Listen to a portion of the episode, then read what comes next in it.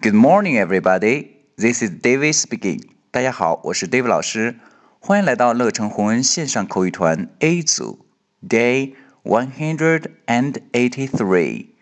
Here we go. 小萌和小新在等电梯，这时电梯来了，看看他们说了些什么。The elevator is here. Let's get in. 好，小萌说的是。 The elevator is here. The elevator is here. 注意这个单词 the 有两种发音，可以发成 they，也可以发成 the。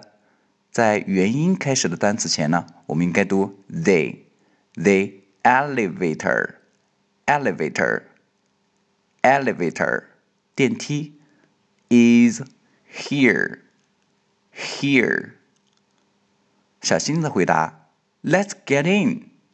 Let's get in.” 这里 “get” 和 “in” 辅元结构，我们连读：“get in, get in.” OK，我们完整来一遍：“The elevator is here. Let's get in.” That's all for today. See you next time.